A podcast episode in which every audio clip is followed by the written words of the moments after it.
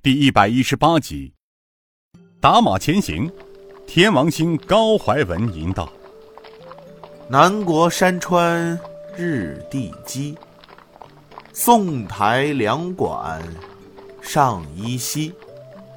马嘶鼓后行人歇，麦秀空城野雉飞。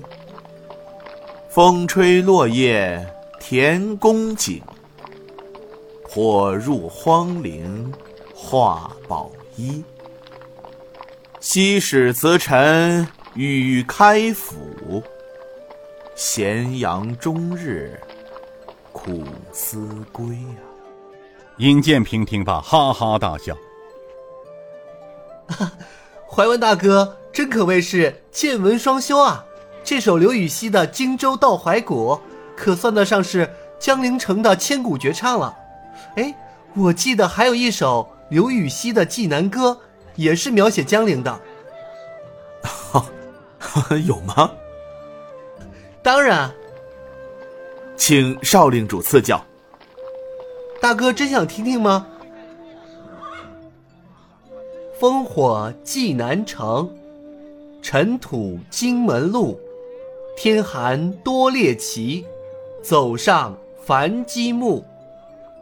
可孟浩然的“高楼明落照，景异通秀川，剑竹声幽心，临风入管弦”两首诗中各诉名城之意呀。怀文大哥，你说是也不是？高怀文哈哈笑道：“哈哈，哎呦，我高怀文今日还真是遇到对手了。比起少令主，大哥甘拜下风。”其实啊，这些都是古人的佳作，小弟再吟一首给大哥品品。请少令主吟来。呃，这是胡乱涂来，全当解乏。一城山水卷古城，河间柳絮水送平。西方宝树换婆娑，长因树下吟诗茶。哈哈哈！哈这首《水调歌头》倒是很有蕴含之味啊，有意思，好，好。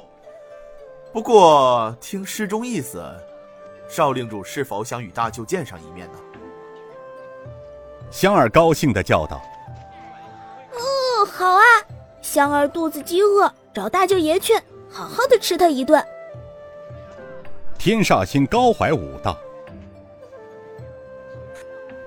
哈哈，我们的小精灵一说到吃，他可是来了精气神儿啊！香儿道：“这叫民以食为天。”哎，平儿哥哥，你与大舅爷多少年未见了？尹建平想了想道：“只怕快十年了吧。记得父亲在京城的时候，大舅就在京城开了一家陈记饭店。小时候，我和妹妹经常到大舅店里吃饭。”父亲辞官归隐前，大舅就将京城的饭店转了出去。后来听父亲说，大舅他们回老家了。那时候年纪尚小，大人们的事儿也没放在心上。天王星又笑着道：“ 十年间的风雨沧桑，变幻莫测高深。兴许少令主的大舅，也已经记不得少令主了呀。”尹建平道。也许吧。天孤星笑吟道：“少小离家老大归，乡音未改鬓毛衰。哈，公子啊，一晃十年光影，未见舅父，此间也有些变化。记不得也是常情。即使是这河边的斑柳树，经过十年的风雕雨琢，都会有不少的变化，何况人乎？”尹建平叹声道：“哎，三哥说的没错。记得大舅离开京城的时候，大概有三十多岁。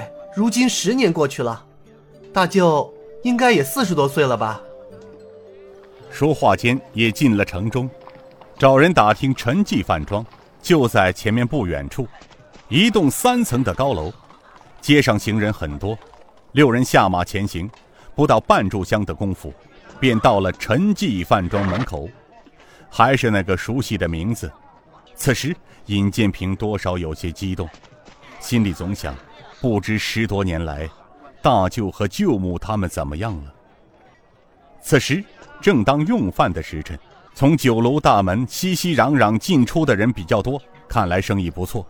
店小二见门口来了六人六骑，似是路过的客人，急忙迎了出去，笑嘻嘻的道：“哎呦，各位客官，路途辛苦了。呃，不知客官是要打尖儿还是住宿啊？”天王星道：“小二，可有上等客房？”店小二急忙道：“哎呦，客官啊，您来的真巧，午间刚走一波客人，就在东房，正好有六间甲等上房。嘿，客官。”请随小的来。来到了后院，又来了两个小二，取下行李，将马牵走了，上得东房楼上。